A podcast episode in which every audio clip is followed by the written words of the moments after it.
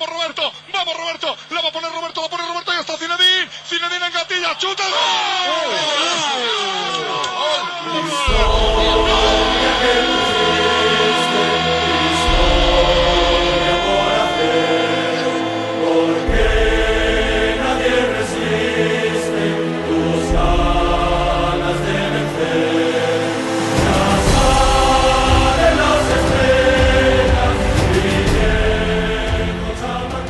Esprit Madridista, le seul podcast qui est capable de vous parler de la huitième victoire de la Ligue des Champions du Real Madrid.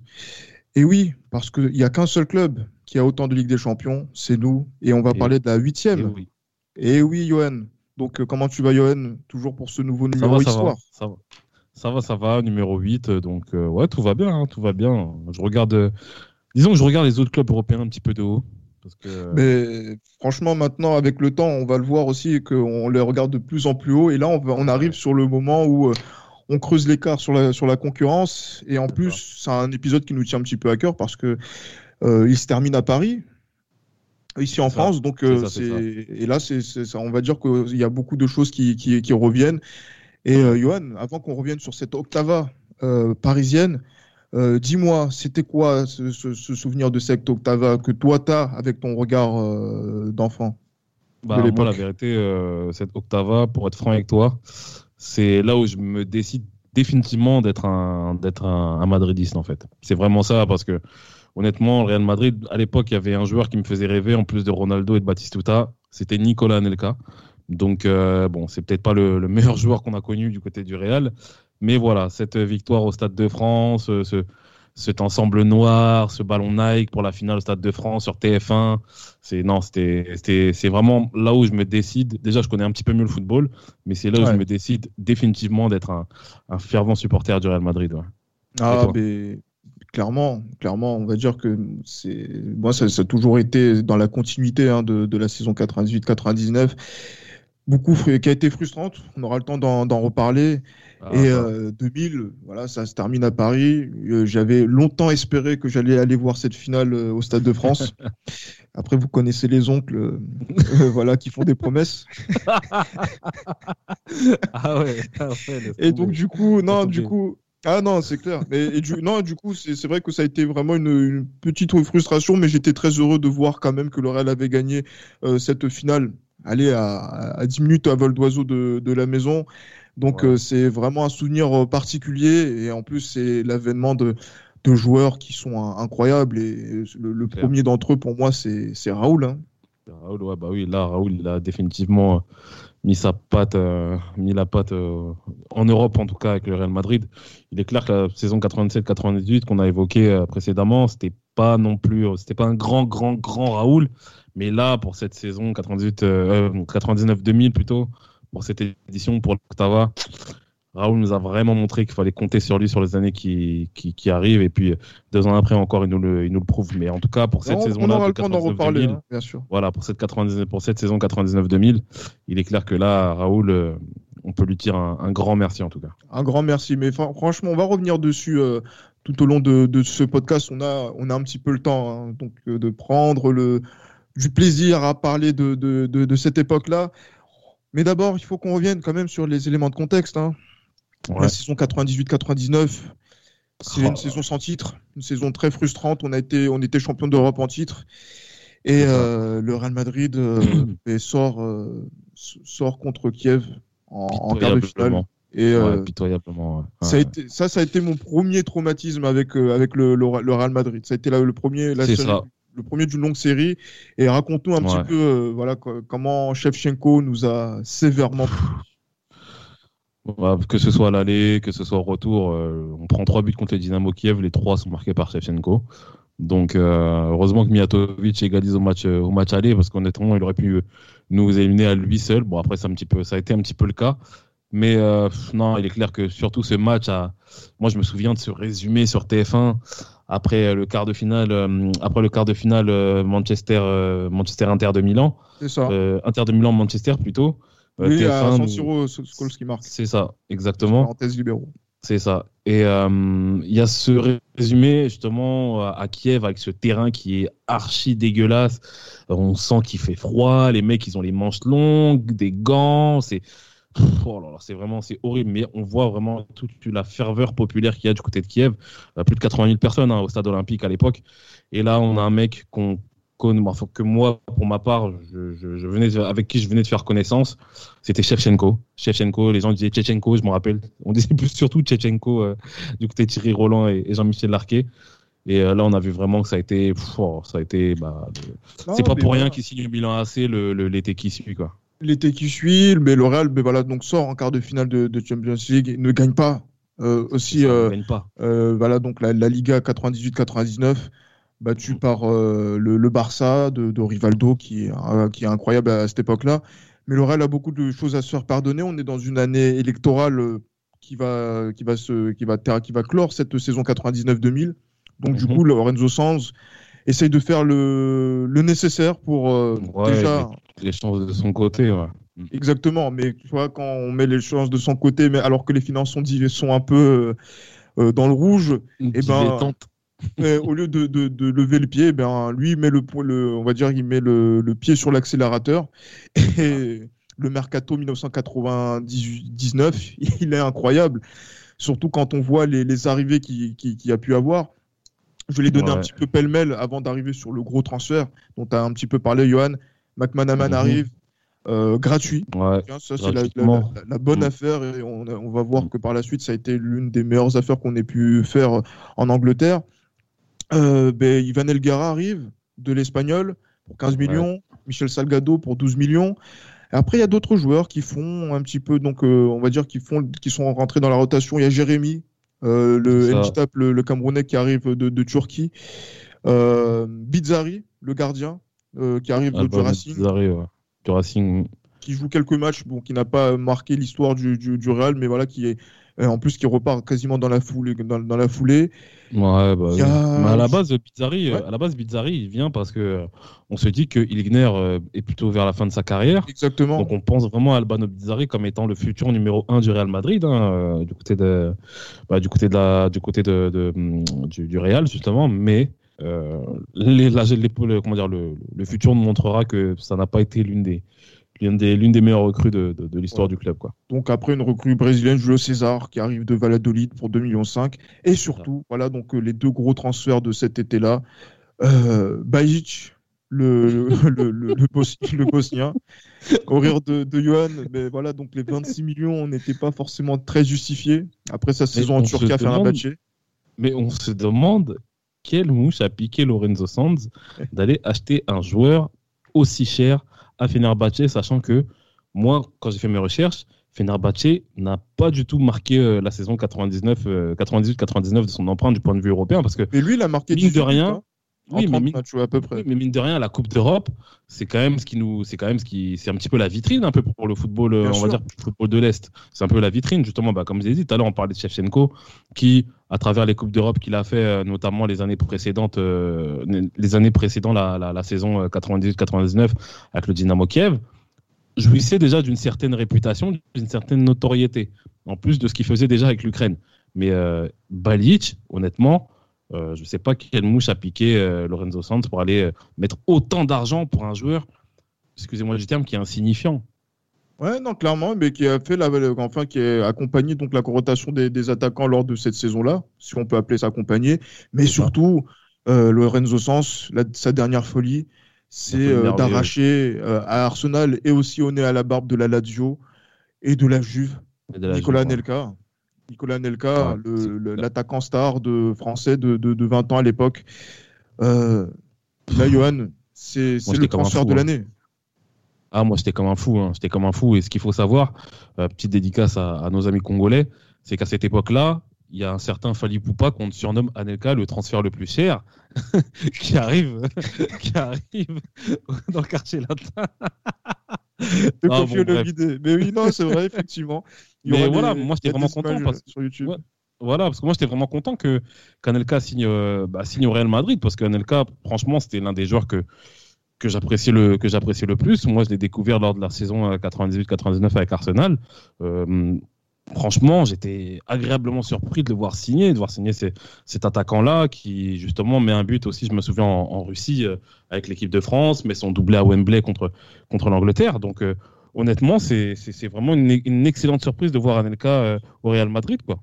Et du coup, quand on voit la, la saison 98-99, quand on voit qu'il y a une association d'idées avec Raoul qui peut se mettre en place une association d'idées avec peut-être Morientes, parce que la complémentarité des, uns et des autres. Qu'est-ce qu'on se dit? On se dit que le Real est armé pour pouvoir euh, aller chercher les titres, aller chercher la huitième euh, victoire à, Paris. En tout cas, on se pose en août 99. Bien sûr, mais après on peut se dire également que c'est peut-être le retour d'un trio parce qu'on a eu on a eu l'habitude du trio euh, du côté du Real Madrid. Il y a eu euh, il y a eu Copa, euh, Copa, Di Stefano, Paco Rento, il y a eu Mijatovic, Suker, Raoul. Là on se dit c'est peut-être le tour de Raoul, Anelka et puis Moentes. Donc on se dit quand même que ça peut ça peut vraiment marcher. C'est avec trois joueurs qui sont qui sont très jeunes hein, concernant Raoul et Anelka et Morientes qui est le joueur un peu plus expérimenté, qui est un joueur qui est assez régulier quand même depuis son arrivée au Real Madrid. Donc on se dit quand même que ce trio d'attaque peut être extraordinaire euh, pour, pour les années qui arrivent. quoi. Ah ben non, c'est clair. En plus, le chéquier du côté du Real est, sorti. Euh, 4, plus de près, un peu moins de 100 millions d'euros quand même sur le, marché des transferts. Pas de vente.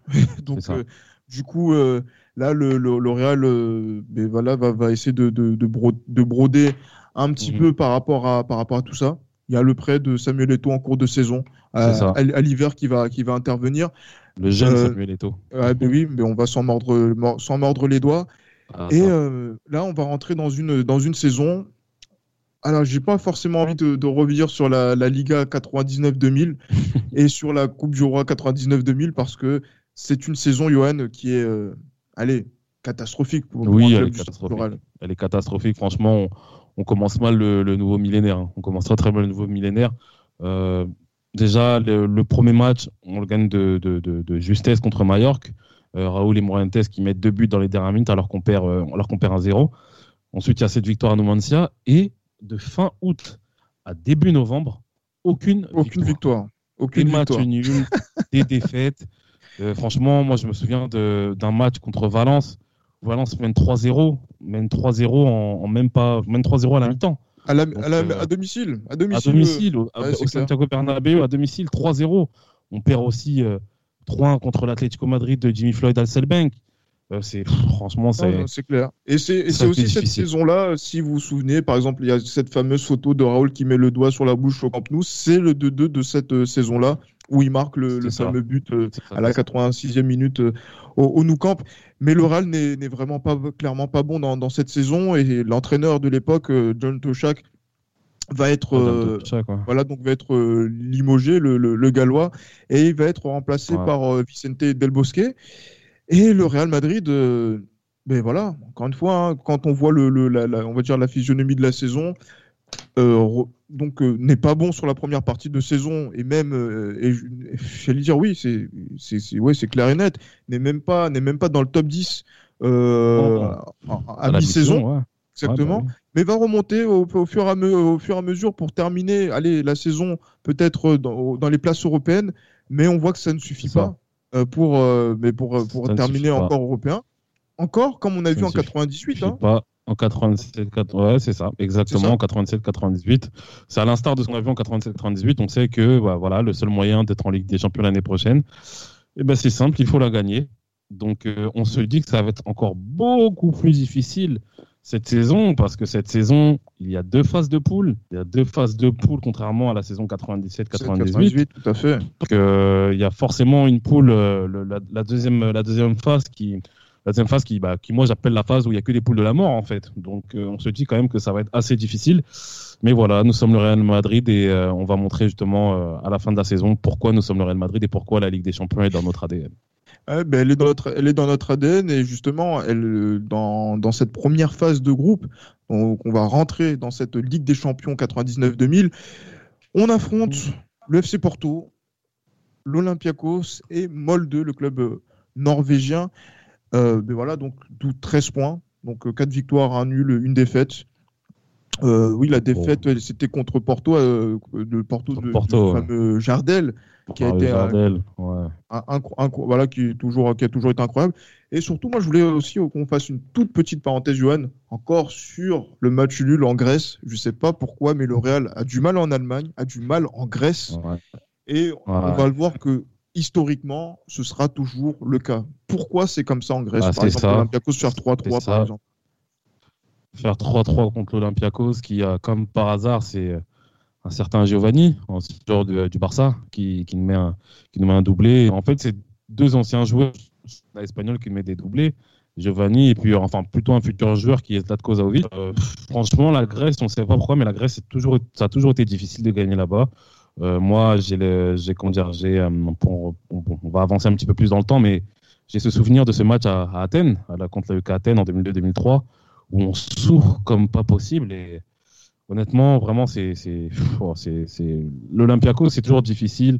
Euh, de toute façon, les matchs en, Grèce sont toujours difficiles. Les matchs en Grèce sont toujours difficiles. Toujours, toujours difficile, mais voilà, le Real passe euh, quand même relativement facilement cette première phase de, de poule en terminant premier devant Porto, euh, qui a 12 points. L'Olympiakos 7 et Balle de 3.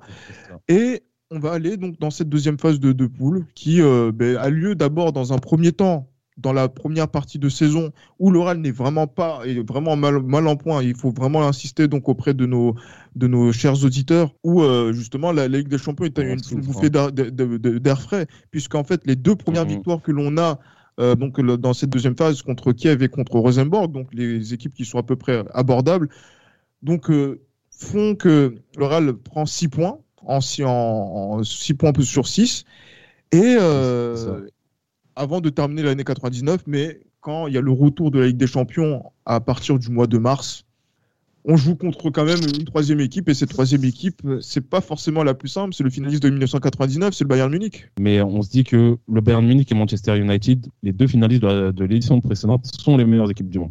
Et justement, ces deux matchs, que ce soit au Santiago Bernabéu ou que ce soit à l'Olympia Stadium, qui pour moi est une humiliation à l'Olympia Stadium, je parle surtout ah. d'humiliation parce que cette ode qu'on fait à, Lothar Matthaus, justement, on dirait c'est un match de gala, on dirait c'est un match de. C'est son jubilé. C'est son jubilé. on va, oui, effectivement, on va revenir. C'est un jubilé. On dirait, bien sûr. On dirait c'est tribute to, uh, to Lothar Matthaus. On dirait c'est ça en fait. Oui, mais, c'est un, donc c'est un hommage. En plus, il, part, il part aux États-Unis. C'est son dernier match européen. Il est célébré. Le Real, le Real perd 4-1 à Munich, mais surtout, une, semaine, une semaine auparavant, euh, le Bayern ne perd 4-2. Ouais, 4-2 à Bernabeu. Ouais. Franchement, ce match-là aussi, ça a été une, une profonde blessure. Hein. Ça a été une profonde blessure. Et ça, ce match-là aussi, on a vu le manque de cohésion qu'il y a dans cette équipe, le manque d'affinité qu'il y a notamment entre Anelka et puis les, et puis les leaders, c'est, on, voit vraiment que c'est compliqué. Et moi, bizarrement, le souvenir que j'ai de ce match-là, c'est ce coup franc de Michael Tarnat, qui s'écrase sur la barre, mais qui fait un bruit énorme ici. Oh là là, Michael eh, Tarnat. mais en plus, nous qui sommes habitués à Roberto Carlos. Ouais, ouais, bah, Michael Tarnat, il est arrivé, il a mis une grosse sacoche sur la barre. Et je me souviens du cri de, de Thierry Roland quand, quand Michael Tarnat tire sur la barre. Mais euh, voilà, non, franchement, ça a été une, véritable humiliation. Franchement, perdre 4-2, certes, c'était le Bayern de Munich, mais perdre 4-2 aussi lamentablement à Santiago Bernabéu, aïe, aïe, aïe, on se dit quand même que ça va être compliqué de la gagner cette saison. Non, ça va être compliqué, et surtout que quand on voit que le Real euh, ben déjà, a déjà pris plusieurs fois ce 4, 4 buts ou plus à domicile, notamment en, championnat. Euh, et, après, voilà, il y a aussi donc ce, ce 8-3 en l'espace d'une semaine contre le Bayern Munich. Mais donc remet en doute la qualification euh, du, du, Real et le Dynamo Kiev est toujours dans le coup. Et surtout sur ce cinquième match qui va être peut-être le match le plus décisif de, cette, de cette deuxième phase, le Real joue contre le Dynamo Kiev et euh, le Real est mis en difficulté comme euh, rarement on a pu voir face à une équipe de, l'Est en, en, Coupe d'Europe, en tout cas à domicile. Et on a l'impression qu'on va revivre le cauchemar de, de 99 avec ce, ce Dynamo euh, qui euh, ben, mène de 1, euh, qui mène jusqu'à mène, mène, mène, de 1 donc à, au Bernabeu. Ouais. Euh, Johan, en plus avec ce but de Hierro contre son camp, le penalty raté de Raoul. Et mais, mais, moi, qu'est-ce, mais qu'est-ce qui se passe dans la tête de, du peuple madrilène, des merengues euh, oh, si, euh... on dit que c'est une saison oubliée. Honnêtement, on dit que c'est une saison oubliée, je pense. Et comme j'ai dit, euh, Raoul qui rate aussi un penalty, le fait que Raoul rate un penalty, Mmh, Raoul clair. qui est vraiment le, le seul que le seul sur lequel on, on compte vraiment, on sait que c'est lui qui peut nous faire gagner. euh, Qui rate son penalty. Ensuite, euh, il y, a, y a comment dire, il y a, y a- y a le Dynamo Kiev qui met le deuxième, le deuxième but. Euh, enfin, Hiro contre son camp. On se dit que c'est mort. On se dit concrètement que c'est mort. Et puis il y a notre ami Shovkovski qui, qui est assez sympa avec nous. Hein. Ah oui, mais il y a- y y ce il y a Qui ce fait une grosse miracle. bévue. Ouais, Il y a ce- qui il y a est- ce qui est le miracle. de Roberto Carlos, ouais. Et euh, on se dit qu'on a peut-être, on se le dit pas, on se le dit pas euh, ouvertement hein, dans, dans, dans, dans- à, l'instant T. On se dit pas qu'on a la chance du, du, du probable futur vainqueur, mais personne ne peut imaginer après un match comme ça que qu'on va faire long feu en Ligue des Champions. Et heureusement que euh, le match à Trondheim contre contre Rosenborg est vite réglé par par Monsieur Raoul à, à ce niveau-là, quoi. Ouais, mais justement, oui, Raoul qui, qui marque euh, lors du match décisif, parce que si le Real ne gagnait pas ce match, le Real était éliminé dès la Ouais. deuxième phase de la, de la Champions League et n'allait pas aller à- avoir accès au, au quart de finale. Euh, le Ouais. Mais, Et ça aurait été une grosse déception. hein. le, mais le Real sort miraculeusement, miraculeusement de cette, euh, de cette deuxième phase avec, euh, en- avec quoi? 12 buts encaissés 12 buts encaissés, euh, 11 buts 11 buts, marqués. 11 buts marqués, et c'est la différence de but particulière avec le Dynamo Ouais. Kiev, donc cette victoire ouais. 2 buts à 1 à Kiev qui fait la ça. différence au mois de novembre euh, et qui a des conséquences, euh, ben, qui a des conséquences justement sur la, la- la fin mars, comme quoi Mais on peut, la dynamique d'une saison peut être Ouais. vraiment fluctuante, euh, euh, voilà donc euh, entre entre plusieurs mois. Mais c'est clair, mais Gilles, quand, quand on fait les comptes, on peut dire clairement que c'est Chokovski qui nous a envoyé en, en quart de finale de Ligue des Champions. On peut le dire. Oui, bien que sûr. Imagine, parce que imagine que l'on perde ce match euh, à domicile face au Dynamo Kiev en, en, comment dire, en différence particulière. On est, exa- on est exactement à, à égalité. Et puis, on a, des, on a les, les, les, les deux écarts de trois, les, les écarts de 5 buts avec le Bayern de Munich qu'il faut rattraper. C'est clairement mort. Et heureusement que Chokovski nous sauve. Heureusement. Eh ben, c'est ben, c'est cette faute de main justement qui change euh, le- la, la donne de cette euh, histoire européenne que qu'on a avec euh, cette Champions League 99-2000.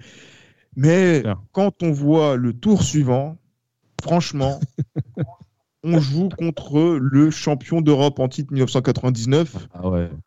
qui a Ouais, gagné la, la Ligue des Champions au, au Camp Nou, Manchester United. C'est ça. Voilà donc Ouais, bon, ça va, être un mois, ça va être un mois d'avril, on se dit, est-ce que c'est le, c'est, c'est le moment de faire les adieux? Est-ce que Manchester est parti pour pouvoir faire peut-être euh, le doublé tant attendu? Bah, Qu'est-ce qui se passe dans notre, voilà, dans, dans notre esprit? Et voilà, Comment on aborde ce, ce match de quart de finale de Champions League, euh, Johan? Franchement, on l'aborde en baissant la tête. On aborde la pointe sur les pieds. Parce que, enfin, la pointe, sur la pointe des pieds plutôt, je sais même plus parler, sur la pointe des pieds, on se dit que c'est assez compliqué. Parce qu'on se dit quand même que si on arrive à la rigueur à tenir le coup à Bernabeu contre le champion en titre, avec sa fameuse euh, doublette euh, qui est Andy Cole, on se dit que voilà, on a déjà fait euh, peut-être quelque chose d'assez intéressant. Maintenant, voilà, au petit bonheur la chance, le match retour à Old Trafford, et à l'époque, gagner à Old Trafford, c'était mission quasi impossible à cette époque-là. Mais voilà, il y a ce match du 19 avril qui fait que on fait un match extraordinaire à Old Trafford. Et c'est à ce moment-là que je tombe amoureux d'un certain Fernando Redondo. D'abord, euh, le match aller, le, le 4 avril, c'est l'anniversaire de mon petit frère à ce moment-là, donc euh, je, je le salue au passage. Grand supporter du Barça, on ne peut pas être parfait. Euh, mais voilà, 0-0 au Bernabeu. Euh, donc euh, du, du coup, ben, là, le Real Madrid, en plus, euh, ah, y avait, donc là, c'était un peu, on va dire que là, le, le Real avait fait un bon match et aussi, c'était un match de, de très bon, de très bonne facture. Allez le voir. Oh, on n'a pas été mauvais. hein. Exactement. Mais voilà, c'est surtout ce match retour qui va rentrer dans l'histoire du football européen. Et ce match à, à- à Old Ouais, Trafford, c'est une, une ambiance de folie. On a, par Ouais. exemple, c'est c'est un peu incroyable quand même l'ambiance de, de ce match parce que on a un gardien hyper jeune, Iker Casillas, qui fait sa première saison, Ouais. euh, pas forcément pas complète, mais qui est- rentre maintenant dans, euh, à être titulaire dans, Mm. dans, dans cette équipe et qui joue à Old Trafford dans une ambiance de fou euh, pour, pour, ce, pour ce grand rendez-vous européen. Et euh, je sais pas, c'est, c'est, j'allais dire que tout se passe comme dans un rêve, comme dans un rêve quand C'est on ça. est dans le théâtre des rêves. Mais c'est clair. Mais en plus, moi, ce qui me, ce qui me choque, parce que ce match-là, je me souviens qu'il passe sur TF1.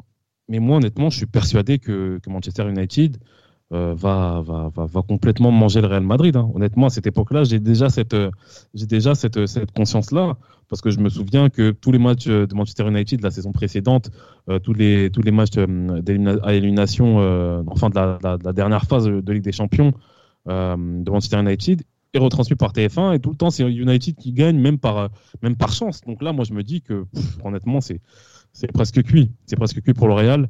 Mais on voit avec la perspective, avec euh, justement les rediffusions des matchs, quand on regarde ce match-là, on voit que le Real est d'une maîtrise qui est extraordinaire. On ne sait pas ce qu'ils ont mangé avant ce match-là.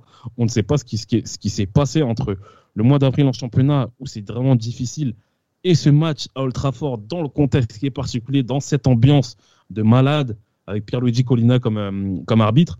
On se dit quand même que ça va être difficile pour Real, mais Real montre une maîtrise et une solidité qui est vraiment excellente. En tout cas, en tout cas sur la première mi-temps, le, Real euh, ouvre le score, c'est Roy Keane, hein, le, le, joueur. Le, c'est Roy Keane contre son camp. Ouais. Le mieux payé de, du Royaume-Uni à cette époque-là, qui va contre son camp. Le, Et c'est voilà, qui est le, capitaine de Manchester United qui marque contre son camp. Le Real mène 1-0 à la surprise générale. Mais moi, justement, moi, c'est moi ce qui m'a marqué dans ce match-là, c'est l'entrée de Michael Sylvestre euh, pour, pour Manchester United. Et euh, justement, lui, eh ben, il, va, il va prendre dans, dans les 5, 6, on va les 5, 10 premières minutes de cette seconde période, c'est là où l'oral va faire la décision. Et il va faire la bah, décision grâce, à, ben, ben, grâce à un génie qui, qui a marqué quasiment à tous les tours de, de cette Champions League et qui a aussi euh, été très précieux en championnat. Mais c'est Raoul qui, euh, qui, rentre, qui rentre en scène. C'est Raoul. Ouais, c'est Raoul. Et puis, ce premier but qu'il met, oh là là, c'est cet enroulé pied gauche, euh, petit filet, oh là, c'est franchement le, le, le, Old Trafford est silencieux quand Raoul met ce deuxième but parce que personne ne s'y attend, personne ne s'y attend et comme j'ai dit, ce, cet enroulé, c'est un modèle de, c'est un modèle de, de, de, maîtrise en fait, ce but, un modèle de maîtrise technique et un sang-froid qui, qui est monstrueux parce que on se dit qu'il peut qui peut soit faire un décalage ou quoi, mais non, il arrive, il enroule tranquillement, petit filet. Et puis ce qui se passe deux minutes après, à peine on vient à peine de se remettre le, du deuxième but euh, du, Real, ce qui se passe après côté gauche, entre avec le duel entre Inningberg et puis, euh, et puis Redondo. Et puis Redondo fait ce. Cette, euh, je ne sais même pas comment je peux décrire ce, ce, ce geste technique.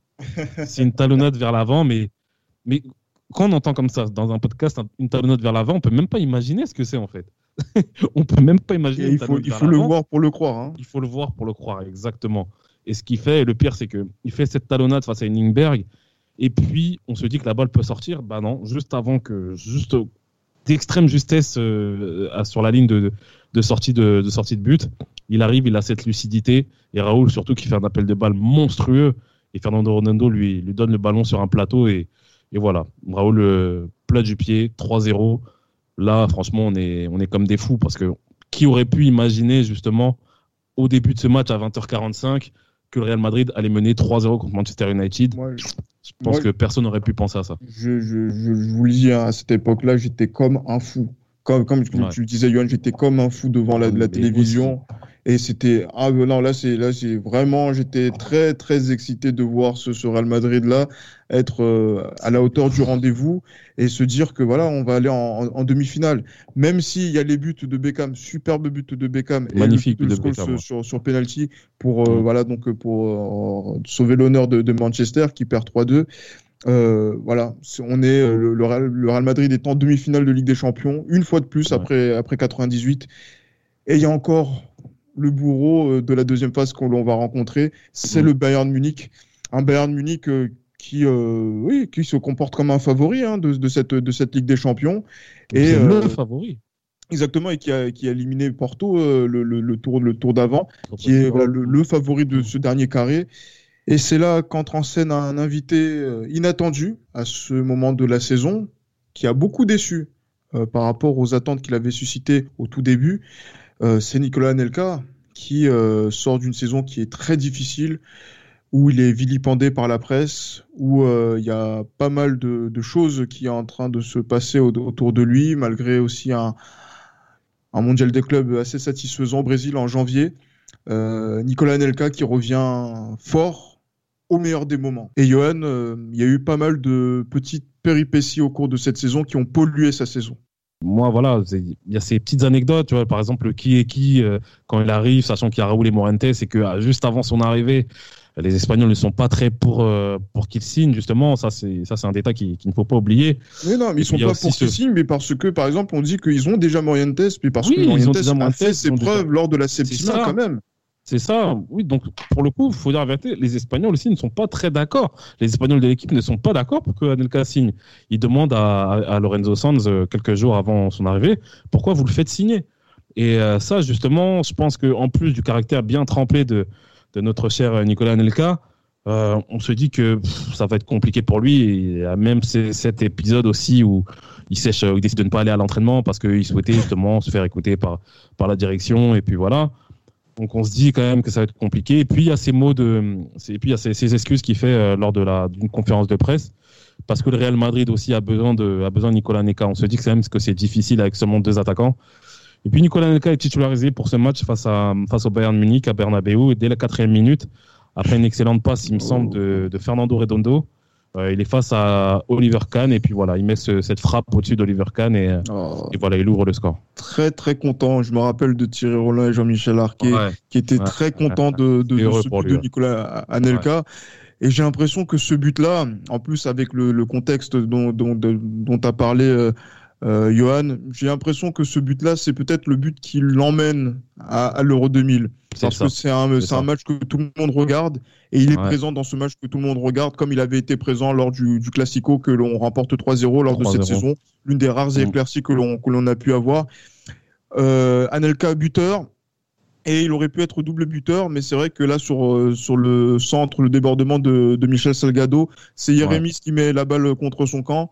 2-0, mm le Real a un pied en finale, mais le problème c'est qu'il faut jouer en, Allemagne.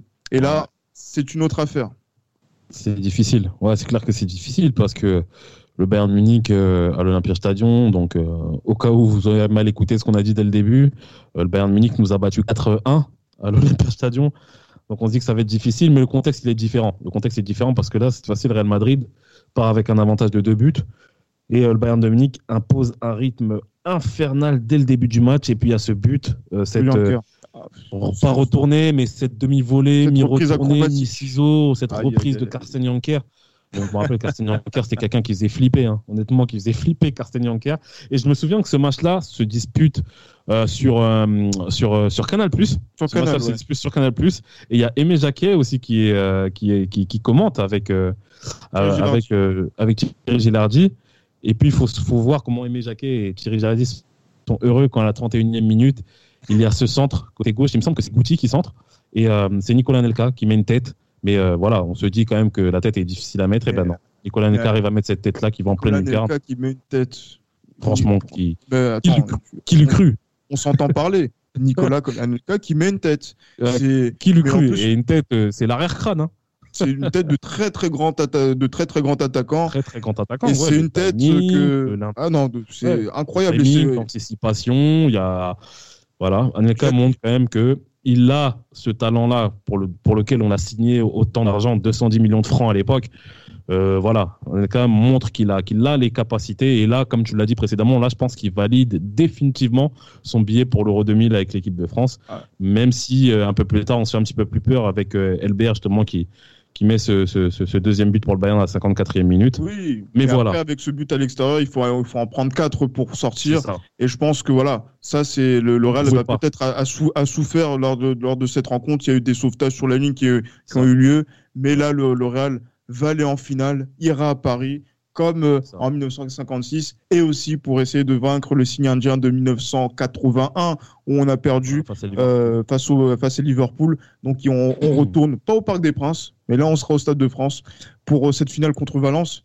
Mais paradoxalement, c'est un peu bizarre, c'est que euh, dans cette finale, le Real Madrid, qui, euh, qui se présente, n'est pas favori de cette finale. Ça, c'est pas une surprise, puisqu'on n'avait pas. En 98, on n'était pas favori, mais contre une équipe comme Valence, le Real pas favori, c'est un peu bizarre. Tu peux expliquer dans quel contexte Valence se positionne face au Real Madrid pour qu'on puisse dire que le Real n'est pas favori? Alors, ce qu'il faut savoir pour les jeunes auditeurs, c'est que le FC Valence de cette saison 99-2000, c'est peut-être la meilleure équipe espagnole. Moi, c'est mon avis. Pour moi, c'est la meilleure équipe espagnole. Ce qu'il faut savoir, c'est que ce Valence-là, en quart de finale, élimine le champion, celui qui va être le futur champion d'Italie et qui à l'époque était considéré par Sir Alex Ferguson comme la meilleure équipe du monde, la Lazio de Rome. Donc Valence, je me souviens de ce match à Mestalia où Valence gagne 5-2. C'est ça, 5-2 à Mestalia avec un joueur qui s'appelle Gaisca Mendieta qui. que, dire sur, sur ce joueur-là, qui est pour moi le meilleur milieu de terrain au monde à cette époque-là. Gaisca Mendieta qui, qui, qui, qui, voilà, qui, qui, fait très très mal à, à, toutes les défenses européennes. Et aussi, le FC Valence élimine le FC Barcelone en demi-finale. Euh, je n'ai plus euh, les résultats en tête, mais je me souviens de ce match-là. Je crois qu'il y avait 3-0, je crois, à Mestalia, non? Non, non, non, non, il y avait, il y avait 4-1. 4-1 Mestalia, voilà, 4-1 Mestalia, 4-1 Mestalia, et puis euh, je me souviens de ces buts qui, qui se ressemblent quasiment tous, hein, c'est des, des, des, frappes à ras de terre sur le petit filet. je me souviens avec des joueurs comme Juan Sanchez à l'époque, euh, comme Mendieta, comme Farinos. C'était vraiment, c'était Claudio Lopez, oui, également, ouais, Claudio Lopez, Adrian Ilier, Farinos, Jocelyn Glomas. Franchement, Valence, c'était vraiment une équipe qui était très, très, très solide à cette époque-là. Donc, on se dit quand même, mine de rien, qu'au vu des différents parcours, que Valence est favori pour cette finale-là. On a du mal à le croire avec la, avec, la, avec, la avec la perspective, mais Valence est quand même le favori pour cette finale. Non, le, le favori pour cette finale est surtout que à ce moment-là, le championnat est terminé, le Real n'est pas euh, donc qualifié pour la Ligue des Champions 2000-2001. Donc il faut absolument, pour être qualifié pour cette euh, d'office pour cette Ligue des Champions, gagner ce match. Et, euh, et à Paris, ce match-là, s'est passé comme dans un rêve. Et là, il y a eu les, il y a les retours aussi donc des anciens de Fernando Morientes qui disaient que dans ce match-là, euh, en, en, 98, le Real avait eu une absence d'une trentaine de minutes parce qu'il n'arrive pas à se retrouver face à cette Juventus-là. Et là, en fait, là, l'expérience de 98, elle a servi pour 2000. Et là, c'est mhm. Valence qui est pris par l'enjeu. Et ils sont pris par l'enjeu pendant 90 minutes. Ouais, c'est clair. Valence ne voit pas le jour hein, pendant ce match-là. Euh, le Real Madrid est, est, extrêmement solide et extrêmement prêt techniquement, psychologiquement, physiquement. Et il y a ce capitaine du jour, Fernando Rendondo, qui au milieu de terrain fait la loi en fait. Moi, j'ai ce, ce, geste en première mi-temps, inter-exter, qui fait devant, euh, je ne sais plus quel genre de Valence, euh, mais en tout cas, ce qui fait. Je veux dire, c'est pas Djukic, là, mais on verra. il me semble que c'est Farinos, hein. C'est pas, mais, mais, franchement, ce geste, il est incroyable. Il faudra le, le revoir, le revoir. C'est le geste ça. par excellence et ça montre la grande classe de, de, de ce monsieur. Ouais. Oh là là, mais euh, comme j'ai dit, Fernando Rondondo qui, qui montre dans cette fin de campagne de, européenne que voilà, c'est le joueur qui, sur le qui va se, se, démarquer. Et puis voilà, il y a ce sur le côté droit. Donc ce qu'il faut savoir, c'est qu'Anelka est titulaire. Hein. Anelka qui a vécu vraiment une saison difficile est titulaire aussi pour ce match-là. Au côté de Raúl et Morientes. Mais Au côté de Raúl et Morientes. Ce ouais, fameux trio, est, Anelka qui... il est là aujourd'hui. Mmh. C'est ça, il y a Anelka qui est impliqué justement sur le premier but de, de Fernando Morientes où il fait cette passe à, à Michel Salgado qui euh, enfin non je crois que c'est une frappe contrée ou passe je sais plus à Michel Salgado Michel Salgado qui centre. Et Morientes au deuxième poteau qui, qui met une tête euh, angle fermé hein, angle les fermé yeux euh, les yeux ouverts les yeux ouverts. angle fermé les yeux ouverts. Ça montre aussi tout le, le, le, jeu, le jeu de tête qui, dont, dont, il, dont il disposait qui était vraiment extraordinaire. Et voilà donc là on mène 1-0 à la mi-temps. Et puis je te laisse pour pour commenter les, les, deux buts de la deuxième mi-temps notamment d'un certain Steve McManaman Ouais, le but de Steve McManaman, euh, voilà, donc une action, ballon en cloche qui, qui arrive, et euh, un peu à la Luis Fernandez pour, les, pour nos amis français. Euh, contre l'Espagne et ben, lui, ben, voilà donc McManaman notre recrue euh, de Liverpool qui euh, voilà marque le, le deuxième but de façon acrobatique et ouais. qui et voilà qui met Canizares but, hein. Un très très beau but et qui laisse ouais. Canizares pantois devant cette devant devant cette frappe deux buts à zéro.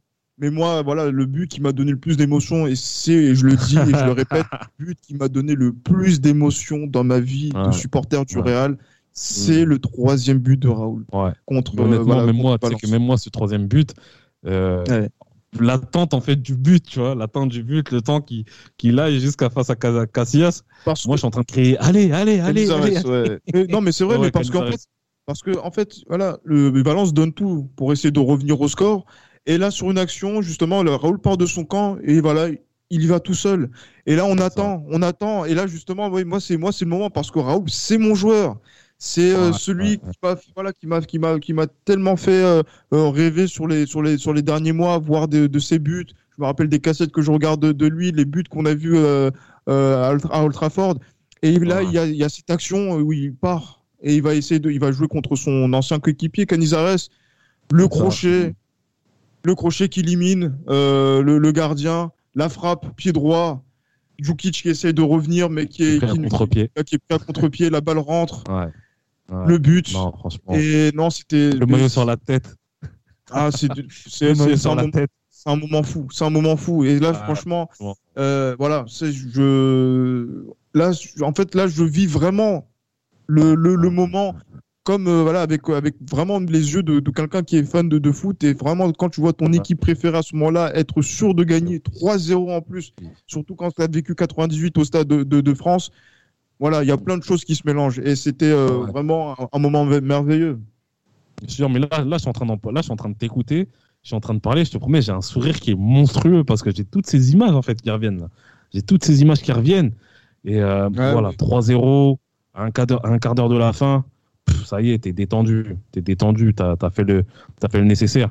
Et honnêtement, personne n'aurait pu croire que Real allait gagner 3-0 contre l'équipe d'Hector Cooper qui, à cette époque, était remarquablement fort défensivement. C'était vraiment très fort défensivement Valence à cette époque-là. Mais voilà, comme on est le Real Madrid, la Ligue des Champions, c'est dans notre ADN, c'est notre histoire.